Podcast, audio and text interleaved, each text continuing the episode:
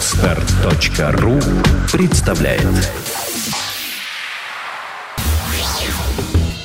Пивной сомелье Ток-шоу для тех, кто любит пиво и знает в нем толк. Добрый день, вы слушаете 13-й выпуск вкусного ток-шоу «Пивной сомелье», первый в очередном сезоне, и можно сказать, что наша команда отдохнула, надегустировалась в отпусках новых сортов пива и готова к подвигам. В виртуальной студии программы Ольга Зацепина, мне помогают, как всегда, звукорежиссер Юрий Берингов и продюсер Стас Жураковский, и мы с большой радостью открываем новый сезон «Пивного сомелье», где для вас, дорогие слушатели, припасено несколько сюрпризов. А, первый блок основан на анализе статистики. Мы наблюдали, какие выпуски вы слушали больше всего, будем продолжать развивать эти темы. Ну а еще одна хорошая новость. Теперь наша программа доступна для скачивания не только на podfm.ru и arpod.ru, но и на новом подкаст-терминале Podster. Кстати, в iTunes мы тоже по-прежнему есть, так что любыми доступными и удобными вам способами получайте пивной сомелье регулярно. Начинаем мы, как всегда, с новостей, ну а после интервью с большим пивным знатоком и коллекционером пивного фольклора Дмитрием Булдаковым. Бирньюз. Обнародован рецепт фирменного пива Обамы. Американский президент, как известно, является большим поклонником этого напитка.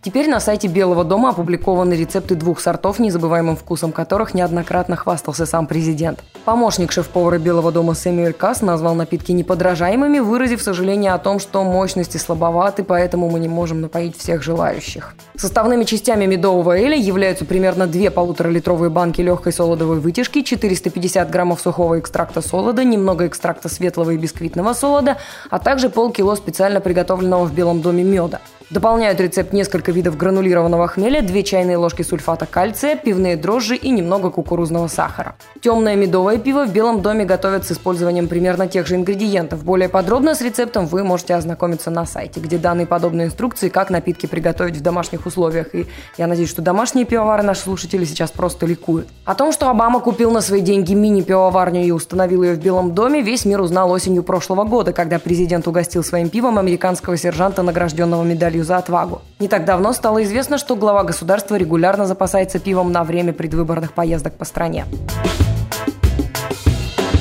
Ароматизированное пиво пользуется особой популярностью в Великобритании. По данным компании Нильсон, которая занимается исследованиями рынков, продажи ароматизированного пива в Соединенном Королевстве в прошлом году выросли на 80%. И данный сегмент аналитики называют самым быстро развивающимся на британском рынке пива. По прогнозам экспертов, в ближайшие несколько лет спрос на ароматизированное пиво в Великобритании будет постоянно расти, а рынок, соответственно, продолжит развиваться. Первая в Британии женщина пивной сомелье Софи Атертон отмечает, что ароматизированное пиво было разработано давно, но популярным становится только сейчас.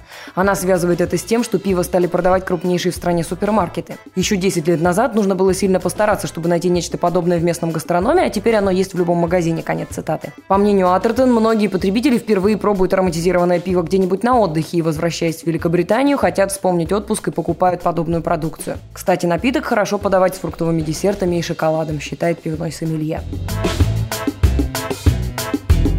В Америке тем временем появилась пивная художница. Карен Элленд прославилась в интернете кофейными картинами, а теперь занялась бирартом. Искусство основано на том, что пиво разных сортов, как и кофе разной крепости, оставляет на бумаге и ткани следы разных оттенков. Благодаря Карен интерес к пивной живописи распространился далеко за пределы ее родного города Бенд в штате Орегон. Многие работы художница делает на заказ для дегустационных домов и элитных пивоварен со всего мира, а также выступает на пивных фестивалях. Пивной сомелье. Гостем пивного сомелье сегодня становится Дмитрий Булдаков. Дим, привет.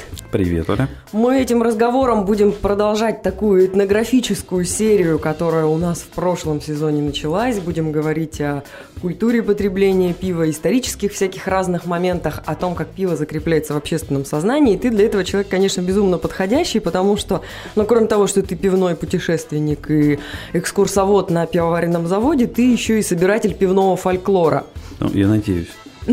Ты-то надеешься, а я вообще, знаешь, когда мне об этом рассказали в питерской пивной тусовке, я подумала, м-м, пивной фольклор существует. Вот как, как ты первый раз с ним соприкоснулся и как ты понял, что вот это что-то интересное, и стоит это коллекционировать, собирать и показывать?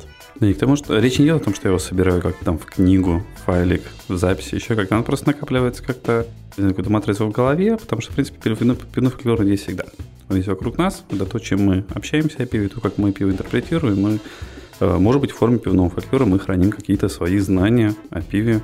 Это наш опыт.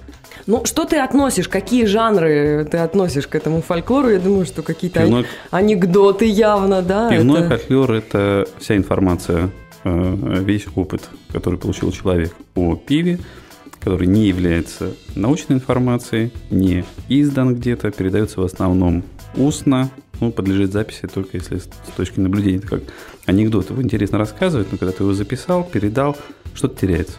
Потому что часть рассказчика – это и есть часть анекдота. Ну, мое такое убеждение, может, кто-то так не считает, любители читать анекдоты в интернете, что сейчас тоже популярно. Может быть, есть, конечно, интернет-пивной фольклор, вне всякого сомнения, да, тоже об этом можно поговорить. Я, бы, я считаю, что это в основном все-таки устно. Начинается все в голове, высказывается все э, ртом, голосом, и, собственно говоря, вот э, из этого как складывается какая-то картинка. У тебя какой топ-3 анекдотов о пиве? Так сложно выбрать это сразу, сложно. да? Может быть, это какие-то байки о пиве. Э, может быть, они не очень приличные да, в какой-то степени. Поэтому давайте их не будем озвучивать. Если э, получится, то есть замечательный сайт Беркульт .ру, на котором э, периодически эта информация возникает. Как бы, э, возможно, если будет время, я все что-то буду выкладывать. Как-то пока попытки такие скромные, все это систематизировать тяжеловато.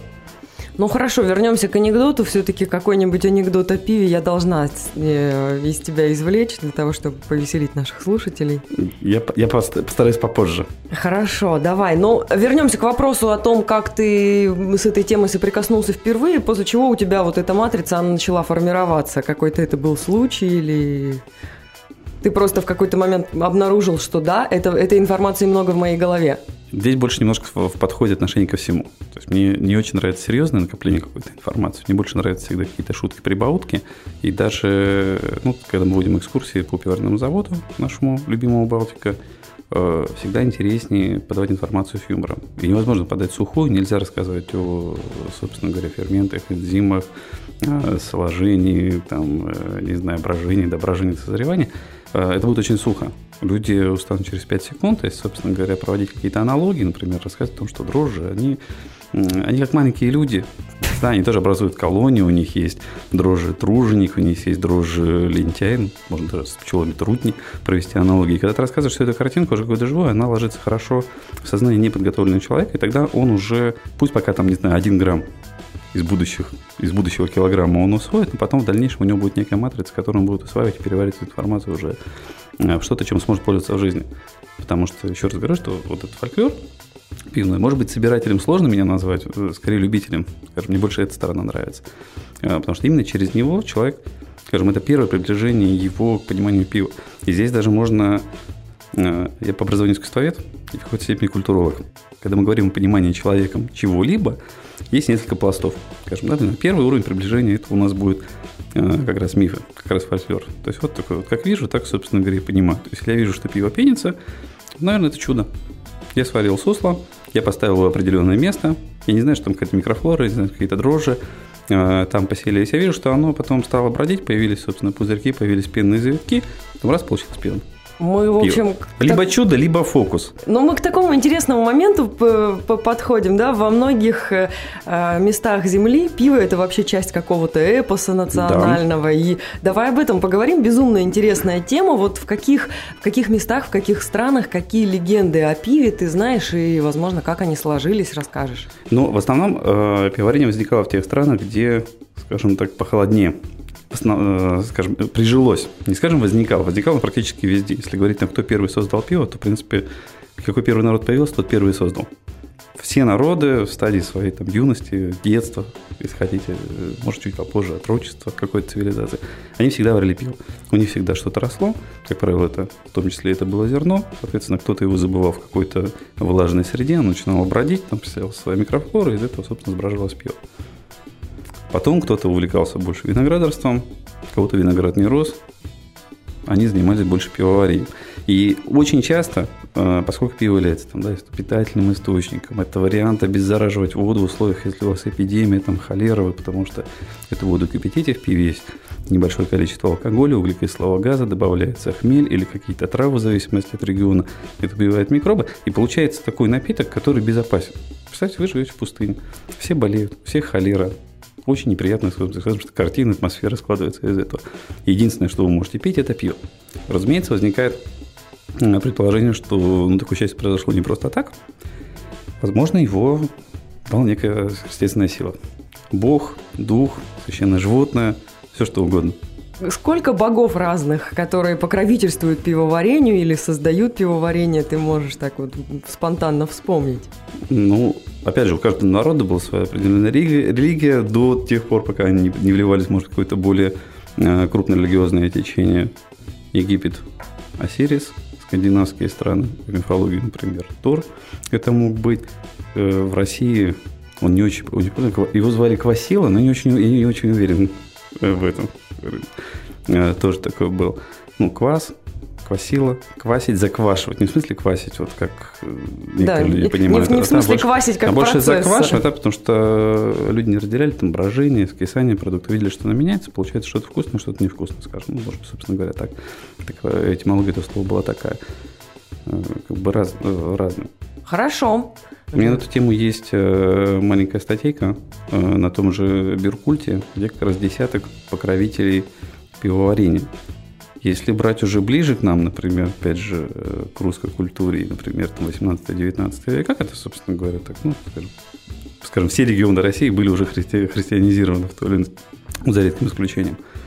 А, там, на Никольщину, да, на дни, посвященные Святому Николаю, люди всегда готовили пиво. Там по зиме, собственно говоря, и в другое время года.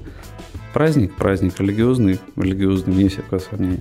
Бабушка у меня, к вопросу о том, откуда вообще какой-то интерес появился. Сначала к пиву, конечно, появился интерес, а потом уже к фольклору, но связь, тем не менее, была.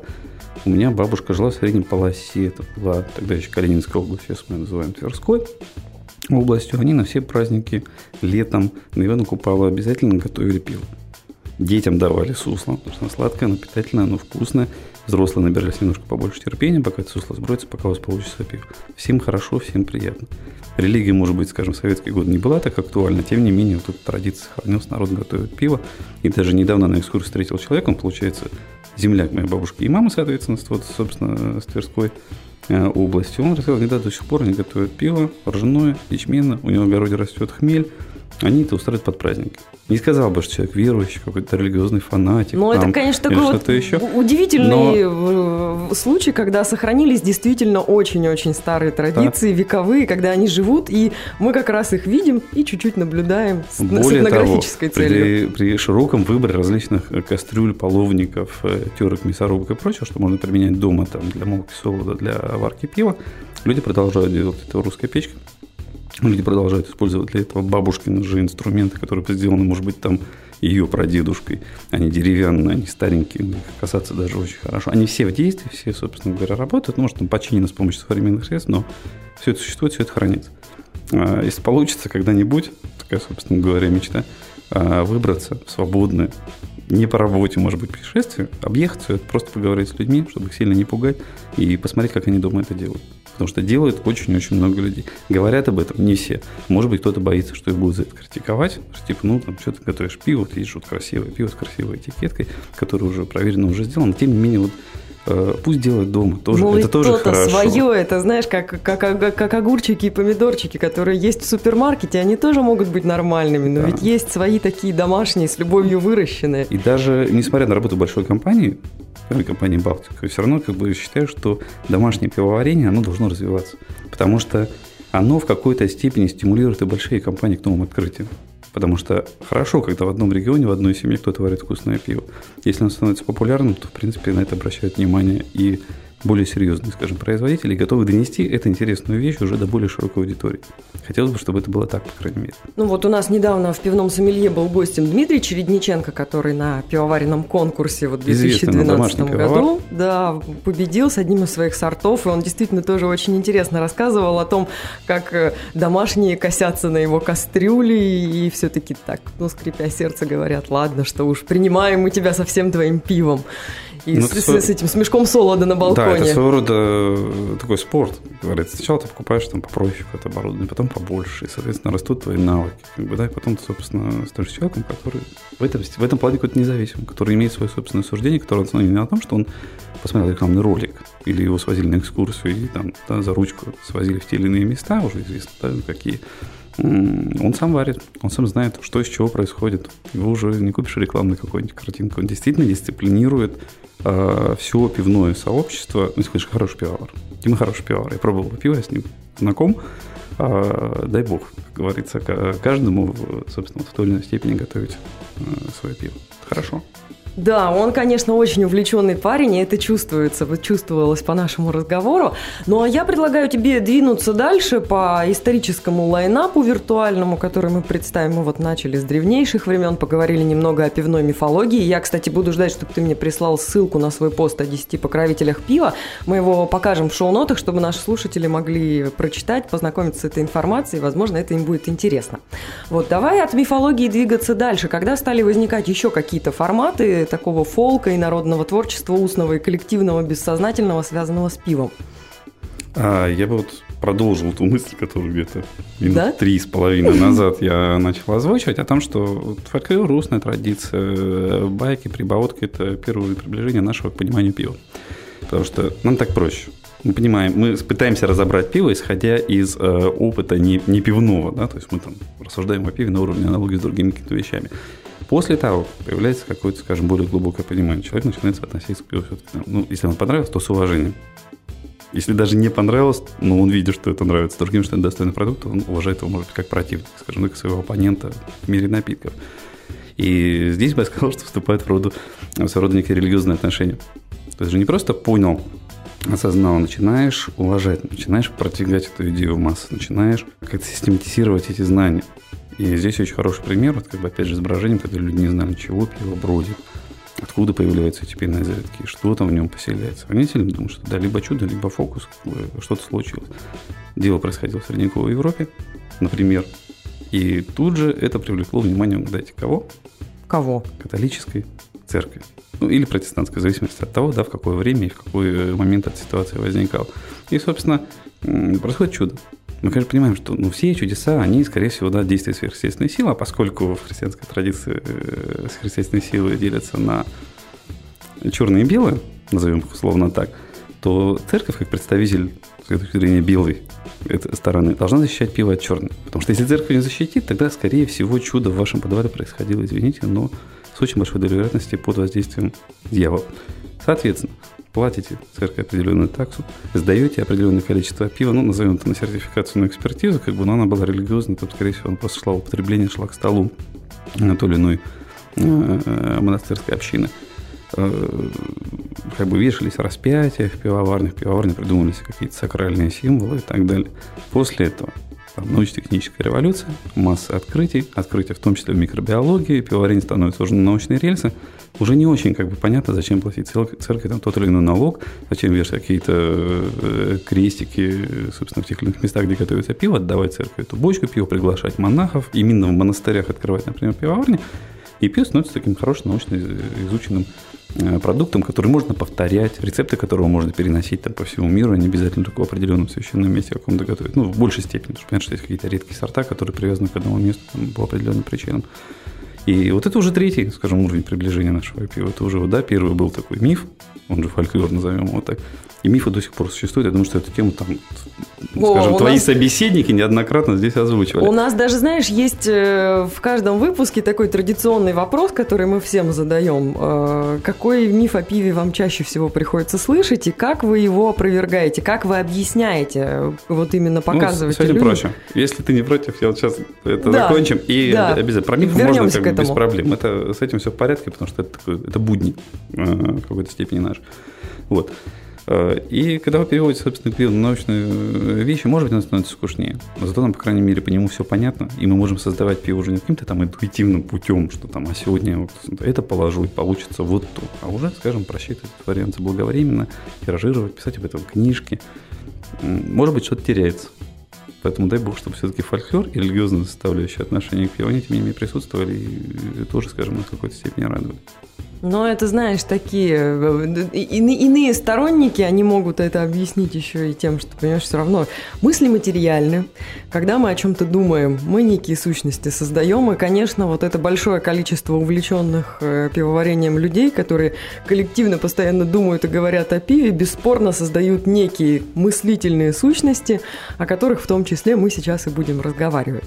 Ну что, к вопросу о мифе вернемся тогда. Как... о мифе? Ну, сейчас как... Э, пару секунд на размышление объяснение. Э, самый частый – это все просто. Я думаю, даже что их озвучивали постоянно. Там то, что в пиво добавляется спирт, что пиво там крепче 5,5%, 6%, ну, в зависимости от э, персонального опыта э, отвечающего, что как бы крепче пива там 5-6% не существует. Да, то обязательно нужно добавить спирт, чтобы оно стало крепче. Мы, я, я лично на работе, я провожу параллели с вином.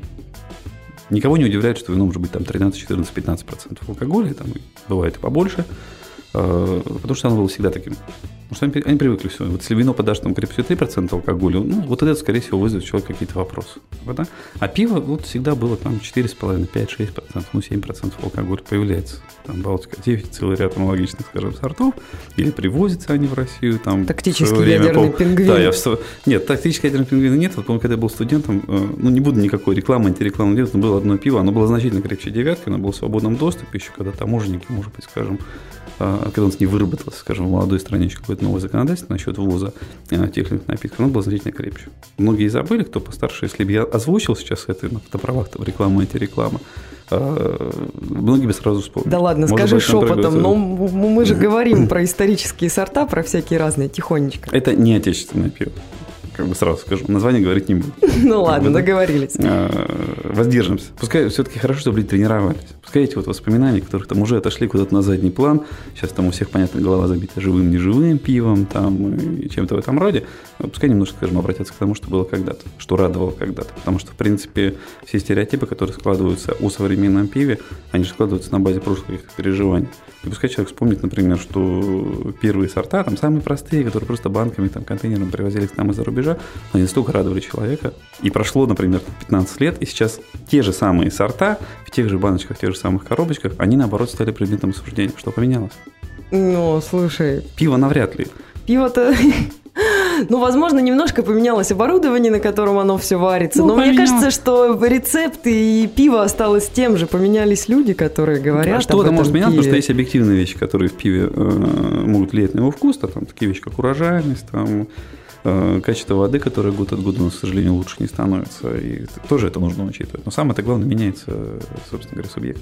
И массовое сознание меняется. меняется. Может быть, но все равно ну, постепенно. Это, отношения с пивом, они, с пивом, они глубоко интимны, скажем, они у каждого индивидуально складываются, и здесь как бы, ну, каждый будет отстаивать свою любовь к конкретному пиву, и только потом уже, может быть, там рухнет под напором какого-то общественного мнения. А в целом поменялся сам человек. Есть, да, вот э, меняется его миф. Что касается самого популярного мифа, который сейчас существует, э. Уже, да, тут, наверное, несколько раз это все рассказывалось. Это все очень интересно. Ну, э, обычно, как я рассказываю об этом, это то, что не бывает пив живого, не живого, а бывает там зараженный, не зараженный. Объясняет? Рассказывали об этом кто-нибудь из присутствующих? Ну, вот мы, именно с этой точки зрения. Мы довольно много говорим о живом и неживом пиве, но давай про зараженное и незараженное еще никто не, не, не блестел ну, чешуей. Да, потому что, как я объясняю, два таких ключевых глобальных фактора, которые, с которыми сталкивается человек, например, когда дома варит пиво или когда он покупает пиво, скажем так, на розлив, там, э, собственную бутылку или бутылку, которую ему дают, это первый фактор кислород. То есть, если ваше пиво наливается так, что у него попадает кислород, оно будет окисляться, то есть будет происходить простая химическая реакция. Можете открыть любую бутылку магазинного пива, скрыть эту упаковку и снова закрыть. И попробовать это пиво уже, так скажем, на утро. Оно не будет точно таким же. Произойдет как бы как раз эффект быстрого изменения вкуса этого пива. А второй фактор – это посторонний микрофлор. Поскольку пиво очень э, такая питательная среда не только для человека, да, но и для микроорганизмов, которые там существуют. Если мы возьмем грязную бутылку, если мы в конце концов знаю, откроем ту же самую экспериментальную бутылку и дунем уже туда. То есть, да, себя, Еще добавим скажем, туда, туда добавим микроорганизмов. Туда, да, скажем, закроем, поставим, ну не в холодильник, а, скажем так, то место, где, скажем, им будет приятно размножаться, скажем, вести свои эти процессы, оно тоже будет портиться. Оно тоже будет портиться значительно быстрее, чем пиво, которое было в целостной упаковке. Вот это первое. И даже, значит, говоря, целый ряд точек, которые раньше занимались э, живым пивом, но сейчас они отходят от, от этой концепции, отходят от этой парадигмы и стараются просто предлагать пиво. Потому что оно там вкуснее, оно не потому, что там бывают да, вкусные сорта пива, разливай их, ничего не говорят. Такое бывает. Но они вкусные не потому, что они живые. Ну, потому что они просто а, хорошие. Они просто, да. они просто другие.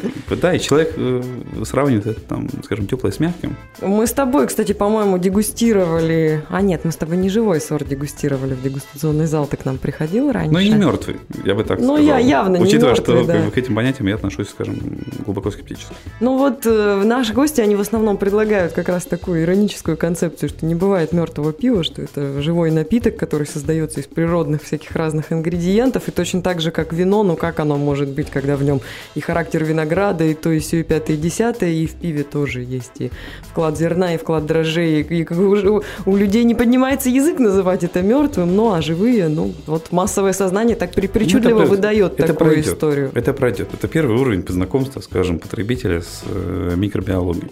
Э, потому что на самом деле, там глубоко вникать, например, там, человек из лаборатории, он, конечно, намного больше потом все это рассказал, намного э, более развернуто все эти факты раскрыл, но в целом, я думаю, что это пройдет. Это, это нормально. Хорошо, что вообще это есть, это стимулирует какой-то интерес к пиву. И, поверьте человек, не знаю, два года попивший, скажем, живое пиво, а потом как бы вдруг вот, ну, он, он начнет понимать, что ну, в, целом как бы вот дело-то все-таки не, не в том, что в жизни, жизнь, короткий срок годности, длинный срок годности. пастеризация. Пастеризация, которую многие почему-то называют пастерилизацией, какой-то совершенно новый процесс, наверное, как бы, ну, пройдет нормально. Человек поездит, э, человек по магазинам походит. Главный совет, если кто-то это слышит, уважаемые слушатели, думаю, что все не зря здесь говорится, вы не будете пробовать новое пиво. Если привыкли пить, например, светлое пиво, попробуйте темное, темное, ну, да. это самое простое. Это... Если привыкли пить э, легкое пиво, попробуйте крепкое пиво. Если привыкли пить пиво только из воды, солода и хмеля, попробуйте пиво из воды, солода, э, не знаю, с базиликом, э, с чередой там и хмель. Или вместо хмеля, может быть, это будет акация или что-то еще. Это, в конце концов, получите удар по лбу, скажем, щелчок по носу за такую бы, в конце концов, будете знать, что это пиво не варится. Но пиво огромное количество сортов, там несколько десятков, тысяч разных сортов существует в мире, и почему бы себя ограничивать только каким-то одним? Ну, я думаю, что завершать этот разговор стоит таким современным срезом э, пласта массового сознания. Что ты можешь сказать? Как сейчас люди смотрят на пиво, как они его видят, как они его осмысляют? Ну, э, слава богу, слава богу, появляется большое количество людей, которые э, относятся к пиву не как к алкоголю.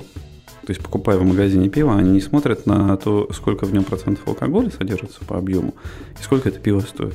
И в зависимости от этого, произведя нехитрую калькуляцию, сколько стоит там такое-то количество алкоголя, они выбирают не то, что, скажем, более, скажем, э, меняет потом их замечательное сознание, а все-таки не интересуется чем-то необычным.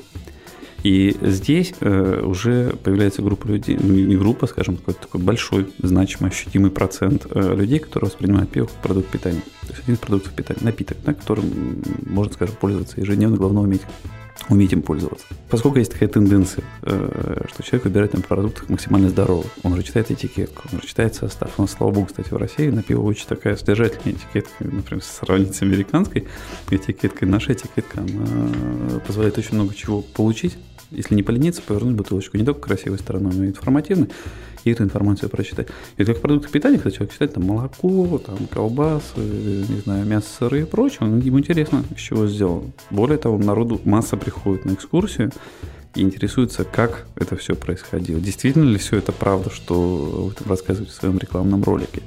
То же самое отношение к пиву да, они тоже интересуются, как это было сделано. Некоторые пробуют это сделать дома, они уже делают ставку на здоровье, то есть они не говорят о том, что я не буду пить пиво никогда, да, я, собственно, уйду в монастырь и буду, собственно говоря, питаться водой и хлебом. Как бы пиво нормально, оно занимает достойное место у них э, на столе. И люди готовы покупать пиво за большие деньги. Скажем, да, если сказать 10 лет назад, что человек будет покупать пиво по цене, ну, не знаю, там 20 долларов за бутылку, скажем, мало кто бы, да, увлекся на это и откликнулся, как бы. А сейчас такая категория людей тоже появляется. И люди приходят в ресторан, они уже начинают выбирать, какое пиво им, собственно, интересно. Там, пока, скажем, не будем углубляться, действительно, там пока сложно говорить о том, действительно ли хорошо человек разбирается в пиве или не хорошо, но то, что интерес есть, и интерес как бы углублять свои знания в пиве, это очень хорошо. А где-то я слышал тоже, один человек, читавший исследования, рассказывал, что пиво сейчас входит в десятку крупнейших мировых э, трендов то, чем интересуется человек, то, чем он готов учиться. То есть существует большой спрос на информацию о пиве.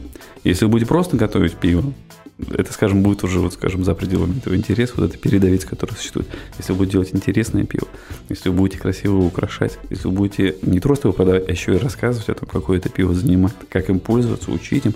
И вот там пивной сомелье, пивной сомелье который там у нас э, организовался в прошлом году, замечательный проект.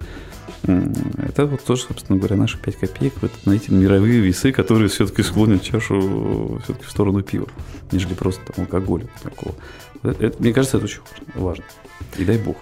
Ну и поэтому мы, собственно, здесь и сидим. Я думаю, что мы сегодня э, нагнали достаточно интриги, чтобы уже рассказать классный, интересный, веселый анекдот о пиве. Ну, пожалуйста, сделай Но это. Но он, э, может быть, не классный и не интересный.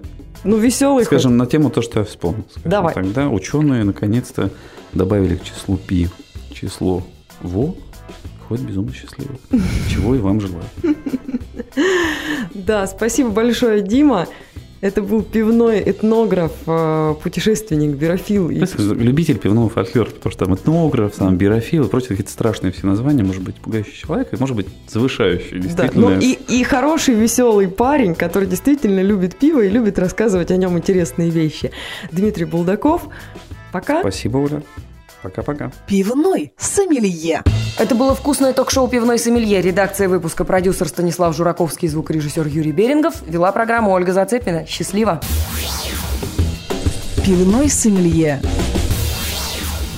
Скачать другие выпуски подкаста вы можете на podster.ru